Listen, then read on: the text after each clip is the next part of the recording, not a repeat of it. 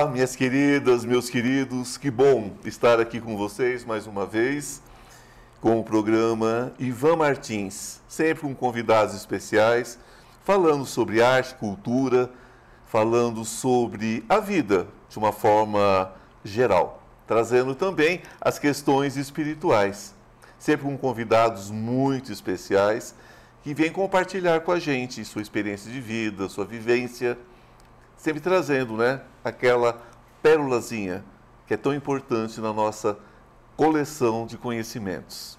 E hoje é, eu trago um ator, aliás, ele é multi, né, multi-artista. Ele é natural de Porecatu, no Paraná, mas está radicado em São Paulo, já vive aqui há muito tempo, e é um artista né, multidisciplinar. Ou seja, né, ele viaja por várias áreas dentro da arte. Não fica preso a nada, não é isso? E transita no mundo das artes mostrando seus trabalhos de videoarte, cinema, pintura, esculturas, gravuras por todo o mundo. Tem em sua lista museus importantes como o Louvre, em Paris, onde exibiu videoarte na Pirâmide. E é premiado em Bruxelas como o melhor filme experimental é, no Atomium. Moore Nomad Gallery, Hong Kong, Coreia do Sul, Veneza, Tailândia, entre outros. Estudou no Kalin University por três anos em Taiwan. No momento, ele escreve seu próximo curta-metragem. Gente, não é pouca coisa. Frederico Evaristo, obrigado, obrigado por ter vindo, obrigado por aceitar meu convite. Claro. Eu sei que a sua agenda é bem corrida, mas que bom Imagina, que você está aqui com a gente. Então, vida que eu venho. Sempre, olha só, tá vendo, gente? É uma promessa. Ano que vem promete. Prometo. Como que surge o seu interesse pela arte? Como surge? Quando aconteceu? Eu acho que foi uma coisa muito internalizada minha mesmo, né? Eu com oito, nove anos já tinha interesse pela natureza, que é de onde vem minha grande inspiração. Daí eu comecei a fazer escultura na argila, né? Aos 10 anos. Aí aos 11 a minha professora de escultura já virou minha marcha. E daí eu preparei duas peças, santas altas, esquias, assim, com design um design diferente, né? Sim. Ela curtiu muito, ela nunca tinha visto. E ela falou, ah, você é sua marchã, essa peça a gente vai vender. E daí eu participei na primeira exposição dela, uma peça foi para casa do meu avô, fiz duas. Uma vendida, a outra ali, Assim, comecei mesmo na escultura, na argila. Na escultura. Que é um, um, um processo que eu estou revivendo. Que agora eu estou com um projeto de uma escultura simultaneamente escrevendo, né? Olha só. É.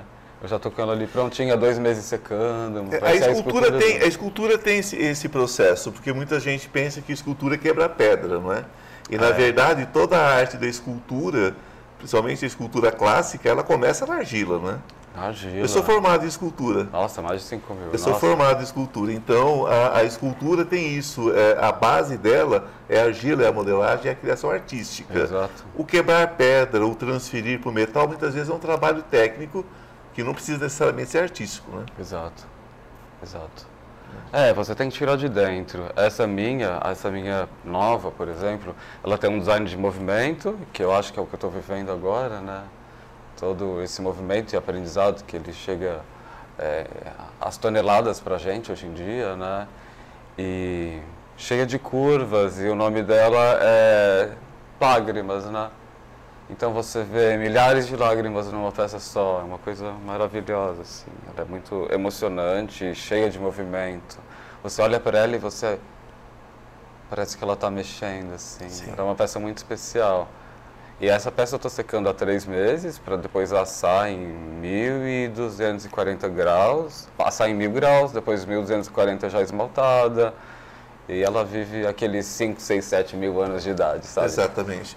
E não, é, e não é simples, né? Esse processo não é simples. Não é. O processo de queima Nossa. é um dos mais delicados. Nossa. Você às vezes coloca a peça depois de meses de trabalho, sem contar o tempo de pesquisa, que às vezes levam anos. Oh. Você coloca no forno, ela faz assim, puf, é. ela rompe é por uma ligação que não, não, não, não, não foi correta ali, você não fez uma, uma, uma emenda bem feita na hora do é, processo. É, não, e qualquer tenho... coisa, né?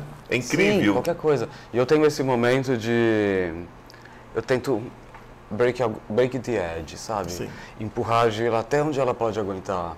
Tipo, acabar com ela, deixar ela sofrida mesmo e falar como que ela tá ali de pé. Eu tenho esse negócio. Então, assim, perco uma, duas, três peças até eu conseguir chegar nessa. Que eu cheguei, tá pronta, tá secando, vou queimar com muito medo nos 990 graus Celsius e depois vou queimar, se tudo der certo, nos 1240 graus. Gente, vocês não têm noção do que é esse forno, seja ele um forno tradicional, seja um forno elétrico, vocês não têm noção da dificuldade que é queimar uma não, peça. Não, esse forno é uma loucura. Não, é uma Nossa. loucura, é terrível. E quais foram, assim, seus primeiros projetos? Você teve Projetos essa primeira sentido- exposição, ok. Sim. E o que veio após essa primeira exposição com a sua professora, com a sua primeira marchand? Quais foram os primeiros projetos, assim, ah, artísticos, já como profissional, já como... já nesse caminho? Fotografia. Fotografia. Fotografia para ganhar dinheiro, no caso, que eu estava já precisando, né? Eu não era uma criança cuidada do pai. Fotografia. Eu me formei em fotografia, fiz escola pan-americana de artes e fiz foto de evento social. É, peguei pesado nos meus autorais, apliquei para diversos países no mundo todo, consegui exibir em muitos lugares também. Então a, a fotografia começou ali, né? Aí daí eu vendo a fotografia, eu falei, dessa foto aqui eu posso fazer um stop motion, né? Sim. Então eu vou fazer um stop motion. Daí fiz três stop motions. Eu achei um barato. Aí depois do stop motion eu falei, bom, acho que eu posso fazer uma videoarte, porque eu já estou aqui meio que. é, não dominando completamente o Final Cut, ou efeitos e coisas Claro. do tipo, mas eu já consegui editar sozinho, filmar sozinho. Daí fiz minhas videoartes. E essas sim explodiram, né? Todos os Sim. lugares que eu levava. Daí teve um curador que me ajudou muito. Um africano radicado em Nova York, o Kizito. Kizito Assange. Daí ele pegou meus trabalhos junto com mais uma porção de, de- de- artistas e fechou com tudo que é museu e galeria, assim, a- perder de conta. O assim. Eu momento, realmente não o consigo lembrar momento os nomes. explode, o momento explode essa criatividade. Ah, eu me lembro de uma aula ah, com uma gravagista, Selma, eh, não, não foi Selma, Selma, Selma era pintura, já vou- Edna. É, Edna, uma das grandes gravagistas do Brasil. E eu cheguei na aula, muito jovem, e ela perguntou assim: Você trouxe as matrizes? Eu disse: Não tive tempo. Ela falou: Eu vou reprovar você. Porque eu te pedi três matrizes. Quando eu peço três matrizes, eu quero três matrizes. Eu cheguei em casa e falei assim: Não, eu não vou levar três matrizes, eu vou levar 300 agora. É, por aí que a gente tem que É, ir. Fiz que as pessoas 300 desafiam a gente matrizes, demais. Era, era simplesmente uma matriz de um iniciante, né? Aham. Eu fiz 300 matrizes e na época eu fui até premiado com essas matrizes, né? com essas, Olha. com essas, com essas é, é, impressões, né? com essas gravuras. E nos tornamos amigos, né? somos amigos até hoje. É uma professora incrível, uma, pessoa- uma artista incrível. Comigo aconteceu desta forma, dentro das artes. Ah, que legal. Mas É. seria, você trabalhava na Chilo, Olito, Olino, Oli... Foi, foi uma. É, é porque quando você começa uma Qual faculdade, quando você começa dentro daquela, daquela habilitação, digamos assim, dentro Ah. daquela, daquela linha, não é? Então você tem os primeiros exercícios. Você pode fazer ela em madeira, você pode fazer ela, por exemplo, no vidro, né? Com, com uma impressão simples. Então são várias as técnicas que você faz. E é, a primeira técnica que a gente fazia eram estilos, né? São, mas muito Estilos. simples, né? Muito simples. E eu fiz uma série da natureza. Eu tinha um jardim e eu peguei esse jardim e, e, e transformei. Eu pegava uma folha, pegava um fragmento da folha tal. Mas enfim, ali foi o meu momento de decolar né? A Aham. minha criatividade dentro das artes plásticas. Sim. Com você aconteceu dessa forma também? Foi uma necessidade de, de, de, de, de voar? O que, que aconteceu? O que, que te pressionou, de repente, você encontrar esse seu caminho criativo? Eu não consigo fazer mais nada. Realmente, eu não consigo. Eu, desde pequeno, eu falo que eu queria ser criador. Ok. Né? Assim, cientista, nesse nível. Então, eu acho que eu não consigo de outro jeito. E, e foi nesse momento, então, você acha que já foi ali naquela sua aula com aquela professora. Ela plantou uma semente. Quando você faz essa, essas esculturas esguias, diferentes, é, é, é, é, dentro de uma visão sua, lúdica, de um menino, você acha que ali, essa professora, Obrigado. foi essa professora que, que, que, que, que mostrou essa semente, que mostrou essa possibilidade, ou que aguou né, a sua semente, porque a semente estava em você. Exatamente, eu, eu iria mais por esse, por esse lado. Acho que ela deu uma boa regada mesmo, uma boa Ok. fertilizada. Uma boa fertilizada. É isso, gente. É, como nós estamos lidando com as nossas crianças? Quantos grandes artistas, gênios, não é? nós temos em casa e a gente de repente vê um desenho que a criança acabou de fazer, ok, legal, tal, né? e não dá aquele estímulo, né? não, não, não vê a possibilidade de um crescimento ali. Uma, uma professora tem esse poder de regar essa semente, mas uma mãe, um pai também tem. Isso é incrível porque muda a vida de uma pessoa completamente. Você diz que vem de um, de um- de um lar onde o pai não deu o apoio que você precisava, é isso? No way, não, não, não. Tá. Ah, Mas, a minha só- mãe sim. Sua mãe sim. Mas a minha esse avó e menino. avô também. Mas esse menino vai para o exterior. Esse menino tem uma vivência no exterior. Como foi essa sua experiência lá Nossa, fora? eu gostei muito. Gosto muito. Foi incrível. Tanto aprendizado. Mas não, não, não, no sentido de arte técnica e essas coisas. Mas do povo mesmo, né? Do povo, de poder eh, ter comparações mais concretas, né? Porque às vezes a gente quer falar mal do Brasil, mas. E fala quando tá fora, né? Aí, depois de três anos lá, né? Eu fui vendo, não, vou falar mal do Brasil aqui não, porque eu tô vendo muito, muita coisa parecida aqui. o país é maravilhoso, as pessoas riem muito e tal. Apesar de eu amar o país que eu tava, tá? Então veio isso sim, e, a, e na arte não tem como, né? Eu vou visitar os museus e é tudo tão maravilhoso, e tudo tem 3 mil anos. Eu sou romântico, eu gosto das coisas mais antigas Juro, um peixe com ascendência em escorpião. Romântico, será? Romântico. Muito, eu sei. Romântico no sentido de. Você... Ah, será que eu falo? Não tem uma música popular no momento que eu escuto. As minhas músicas são aquelas de. que eu escuto sempre, assim. Pra minha vida, sabe? E, po- por exemplo, o cinema. Tá, tem muitos cinemas modernos e tal. Mas eu ainda sou tão romântico com o cinema tradicional e mesmo uma película, sabe? Eu sinto aquele o doce da película quando eu assisto. É, é o que eu digo. Isso, esse esse é meu mudar, né? romance, sabe? Nunca vai mudar, Eu né? quero voltar um pouquinho, sabe? Só, mas não dá pra mudar, eu tô aqui, aí é daqui pra frente, eu, eu sei. Mas meu romance, sim, ele me leva àquela era mais bonita e doce, onde a gente usava um foco doce, tinha arte, tinha uma comunicação, né? Tinha uma coisa forte ali. É, inclusive, nós vamos conversar sobre isso daqui a pouquinho, porque nós estamos vivendo talvez a grande mudança, não é? Vamos falar para essa câmera agora. Nós estamos mu- mudando, né? estamos tendo a grande mudança novamente. Minha geração viu surgir o celular, minha geração viu surgir tantas coisas que agora a gente. é, essa modernidade, que na verdade é a contemporaneidade, né? Que moderno já desde os, desde os anos 20. Mas Nós essa coisa somos, né? contemporânea, né? Essa coisa contemporânea que está acontecendo e que de repente está mudando tudo, com metaverso, com tantas coisas. Então nós vamos falar a Sim, seguir sobre legal. isso e como nós transitamos dentro dessa realidade. Gente, eu tenho um recadinho para vocês, né? Mas estamos aqui, daqui a pouquinho estamos de volta, né? Isso aqui foi só para esquentar, ok? Beijo até daqui a pouquinho. Deixa o sol, deixa o sol entrar. Estou com uma novidade muito legal para vocês. Você sabia que o tarô pode mudar a sua vida? E muda. Nós temos uma lâmina muito especial entre os 22 arcanos maiores que fala sobre essa questão de cair e subir, não é? Todos nós temos quedas na vida. O importante é saber como subir rapidamente.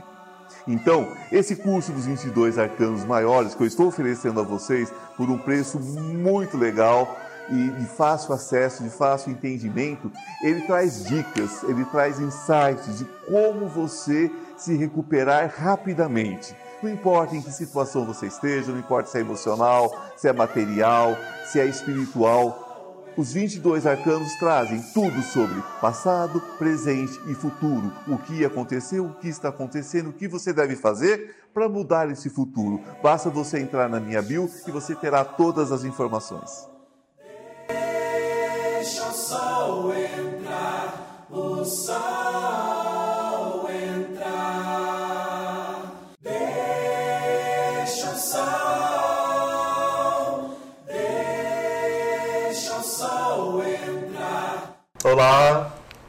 estamos de volta. Que bom, não é? Mais um pouquinho juntos com esse convidado fantástico, Frederico Evaristo. E é fantástico, né? Estar aqui falando sobre arte, sobre cultura. E você tem uma relação muito próxima também com a questão LGBTQI+. Total. Né? Inclusive nos seus filmes. Como é que é trabalhar com essa temática dentro de uma cultura ainda muito homofóbica, difícil, né? Porque as pessoas, é, eu digo que as pessoas crucificaram Cristo porque ele dizia para as pessoas cuidarem da própria vida, não julgarem, se amarem, não é? E a empatia é uma coisa, é a única base do amor é a empatia.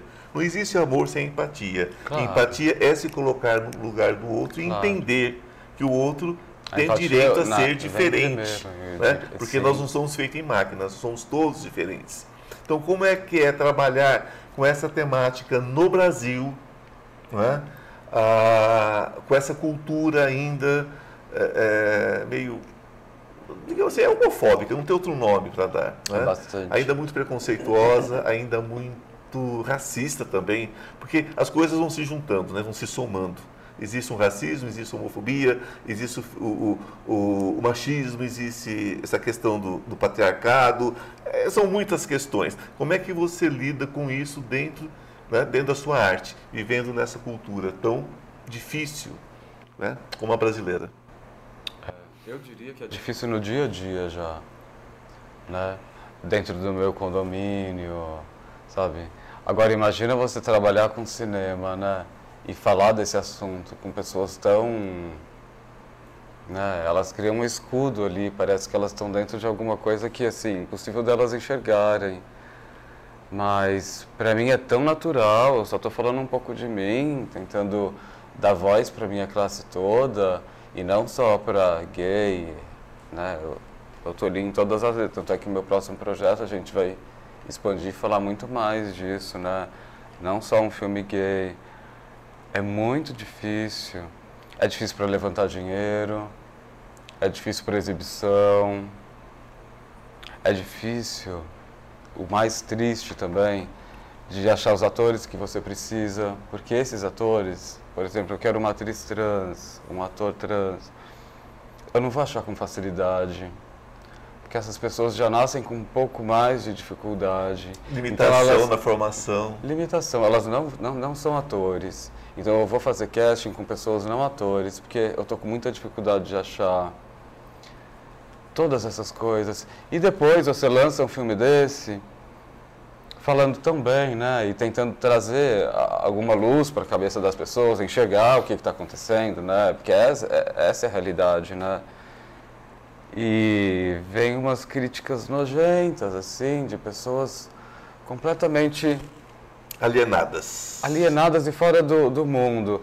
Daí eu, eu realmente consi- consigo ignorar. Eu aprendi. Eu já tive muitos, né? Eu realmente consigo. Não. Não, É não, não. porque o, o, o- o preconceito ele cega né, para a possibilidade. Porque É. o que acontece? No- no- ninguém está inventando isso. Isso existe desde que existe mundo. Sempre. Essa condição da diversidade. não é? Sempre. Então, se você, quando você traz isso para a arte, é só um reflexo. A arte é um recorte, é um recorte, é uma fotografia. O cinema é uma fotografia de uma condição, de um momento, de uma, de uma, de uma história. É, se você faz um filme com retrato dos anos 70, é uma história. Se você faz um filme com retrato dos anos 20, é outra. Se você vem para o nosso século já mais próximo, os anos eh, 90, o, eh, enfim. Então você vai ter uma outra, um outro recorte Mas é incrível como tem pessoas vivendo no recorte do século XIX, por exemplo. Não é nem século XX, não. É do século XIX mesmo, Claro. final do século XIX. Então é, é, é- é muito real. difícil viver com essa, com, essa negação daquilo que existe, daquilo que está em todo lugar, não é? Você acha que é só falta de, de empatia ou é mesmo uma coisa pragmática, uma coisa institucional? O que você acha que está É acontecendo? institucional, tá aí e vai demorar. É o ranço. É, tá aí. Tá na raiz de cada brasileiro, vem da nossa educação. É ridículo. É ridículo. Esquecem de amar simplesmente. né? Começa no machismo, né? Nesse male gaze, esse olhar masculino que tem que ser sempre é, o prazer dele, né? Inclusive tem mulheres com olhar de male gaze, mas elas aprenderam com os homens. Mas começou neles, o prazer vem pra eles só, né? É, mas esses dias É eu estava, eu estava no, no- no supermercado fazendo compras à noite. Fui comprar alguma coisinha no final da noite.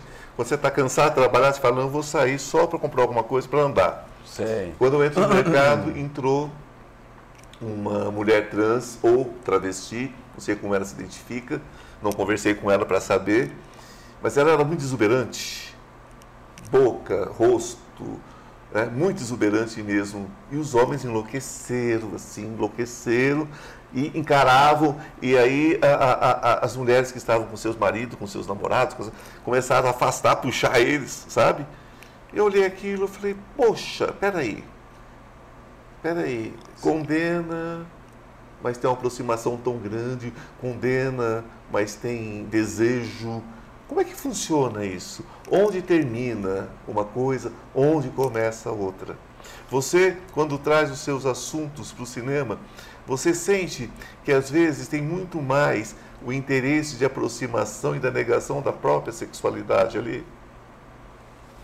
Você acha que é a própria sexualidade que condena o que vê de diferente no outro? Não. Não. Porque se a pessoa demonstra esse interesse, a pessoa demonstra esse desejo, às vezes no olhar e tudo mais, mas que tirando dali ela condena, qual que é, a- qual que é a relação? Como é que você vê isso dentro do seu trabalho? O que acho- aproxima a- a- do interesse, o que afasta? Acho que héteros, no caso, né, que estão casados e ali olhando, muitos olham como um animal exótico que você vê no circo e que você raramente vê. Então você quer realmente perder um tempo olhando ali, sabe? E o fetichismo e as mulheres preocupadas com esses homens todos, acho que elas estão corretas, tipo. Porque eles estão com curiosidade. Eu acho que a gente devia ser aberto para curiosidade. É, aberta curiosidade. Aberto. Agora, a curiosidade, ela nega um pouco, ela Ah. nega um pouco uh, uh, os sentimentos que estão escondidos por trás, né? Porque tem uma negação também ali, né? Tem. Ele olha, mas não se aproxima, pelo menos não perto das outras pessoas, É. né? Então, mas tendo um comecinho ali. Já é o começo. já- não é? Concorda? concordo. Tendo um comecinho já. Concordo, concordo. Já abrindo uma porta É. Tanto é que essas meninas vivem na rua, na rua. né? Muitas delas, muitas delas hoje, Sim. hoje muitas A delas estão, é já estão com o seu trabalho, tudo, mas a realidade, a Sim, maioria delas a na rua. é essa. E elas vivem do quê? Elas vivem da exposição do corpo, da, né? de, de, de, enfim, de uma profissional do sexo, e elas vivem da- das pessoas que as condenam, né? São prostitutas e são esses homens casados que exato. estão ali olhando e É. a mulher preocupada e Né? daí E elas vivem, elas vivem dessa comunidade que a condena, né? Total. Triste. Olha como É. que pode isso. É. Não é?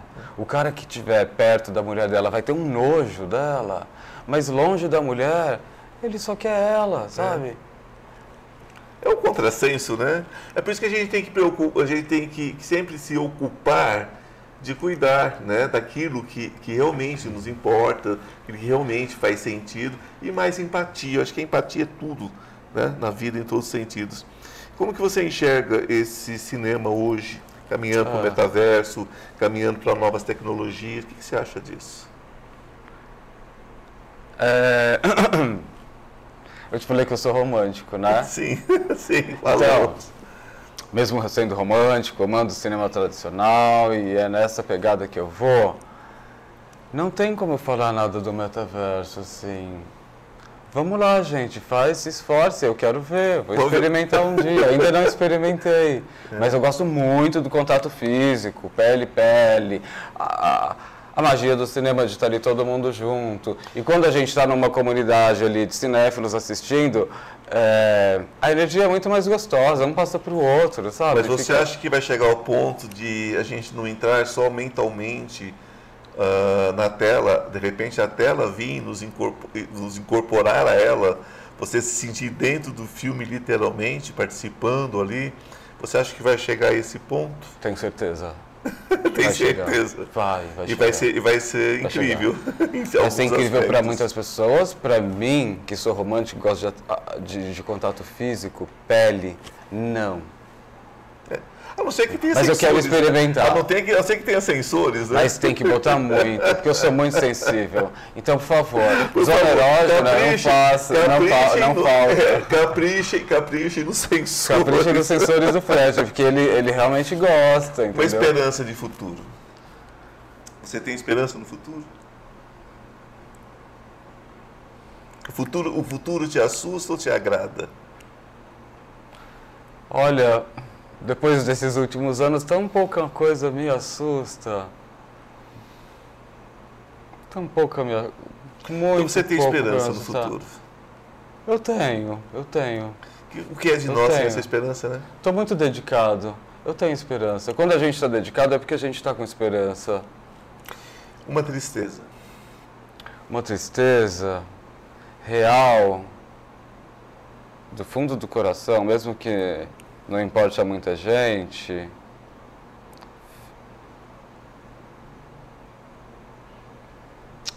Desigualdade social. Que é uma coisa que me deixa triste em São Paulo. Eu parei de olhar para fora, né? Quando eu estou dentro de um carro, eu parei de olhar para fora. Porque eu sou louco por bicho, cachorro e essas coisas. E eu estou vendo muito na rua e todos muito maltratados. E claro, todas as pessoas, né? Claro. Daí outro dia, eu moro ali em Higienópolis, né? E tinha um segurança que trabalhava ali. Encontrei com ele, ele veio me falar chorando. Um senhor, pai de três filhos, chorando, sem camisa, tomando chuva, pedindo dinheiro.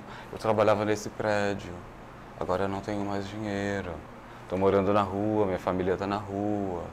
Por favor, me ajuda. Fiquei tão tocado de ver um homem, pai de família, que né, sempre sustentou ali tudo na, na, na garra a, fragil, a, fragilidade é muito grande, né? A fragilidade a linha de, um, é muito de um pai de família, assim, que tem criança para cuidar. Ah, eu fui no meu apartamento, que estava muito perto mesmo, e peguei algumas roupas para ele, de chuva, assim, mais roupa para... Porque estava chovendo. Eu conversei com ele na chuva, eu quase chorei, é. e ele chorando, chorando. Falei, isso é muito real. É. é o primeiro dia dele na rua. Ele foi despejado. Isso me deixa muito triste. Isso a é uma linha, coisa que me faz é pensar, tênue. ah, vou sair do Brasil. É o fio da navalha, né? É. É o fio da navalha. Fio da navalha. Mas a gente vai ver isso em outros lugares do mundo, menos. Menos, mas a gente vai ver. Menos. Então a gente precisa, na verdade, é, é encarar que isso está acontecendo e lutar, né? Uma alegria. Ah, uma alegria? Sendo bem eu mesmo, prazer. Ótimo. Prazer. Nada melhor que prazer em todos os O prazer ele me deixa tão feliz que ele me renova. E, e, e, várias formas de prazer. Várias formas de prazer. Né? Ver tipo, uma pessoa que você ama. Tipo, quase todas. Realizar, realizar uma obra de arte, né? Sim. Ver alguém sim. admirar o que você faz. Tudo alguém que me dá prazer. também dá prazer, porque a crítica também dá prazer para o artista muitas vezes, porque incita, dá. provoca, oh. né? É excitante. Outro dia eu recebi uma crítica que eu falei, meu Deus, ele falou isso mesmo. Mas foi que uma delícia. Boa. Olha, eu ficaria aqui com você por horas eu vou né? ficar, tá? Tipo, você ficaria, eu tô ficando. Eu por horas. É, é, é, o programa realmente é curtinho. Mas eu gostaria que você deixasse é, para o nosso público né, uma mensagem de superação. O que é Uma mensagem de superação você? superação. Você já passou por alguma superação, por alguma situação? Já. Já passei por uma pesada. Foi em 2017. Eu tive meu primeiro. Tive um pânico muito, muito, muito pesado, com mais de 100 efeitos, assim, maluquíssimo. Eu acho que você olhar para você e falar, eu mereço mais um pouco, sabe? Eu não, não quero acabar aqui, Sim. eu mereço mais um pouco. Vou seguir adiante. É, eu vou seguir adiante. Eu escolhi ficar. Eu, eu, eu tava nas escolhas, né? Porque eu não tava suportando mais os efeitos. Eu falei, acho que eu vou ficar. É isso. Aí depois de duas semanas eu pensei, eu vou ficar mesmo. tipo, Agora cheguei na conclusão. mesmo. Não tô sentindo mais nada, eu tô ótimo. Então, gente, é sobre isso. é sobre isso. É sobre ficar, continuar, não é? E, sobretudo, é analisar em que medida a vida do outro me importa, a ponto de eu interferir. Em que medida eu me vejo no outro e simplesmente amo. Gratidão por vocês, gratidão por vocês. Ah, eu estar te agradeço. Foi uma Nós delícia. teremos outras oportunidades, com Vamos certeza. Você é muito E querido. a gente quer, eu quero conversar mais sobre aqueles assuntos lá. Muito obrigado por você ter aceitado, ter vindo e passado esse Imagina, tempo com a gente. eu que agradeço. Um beijo no seu coração. Um beijo no Um beijo seu. no coração de vocês e até a semana que vem. Até. Deixa o sol entrar.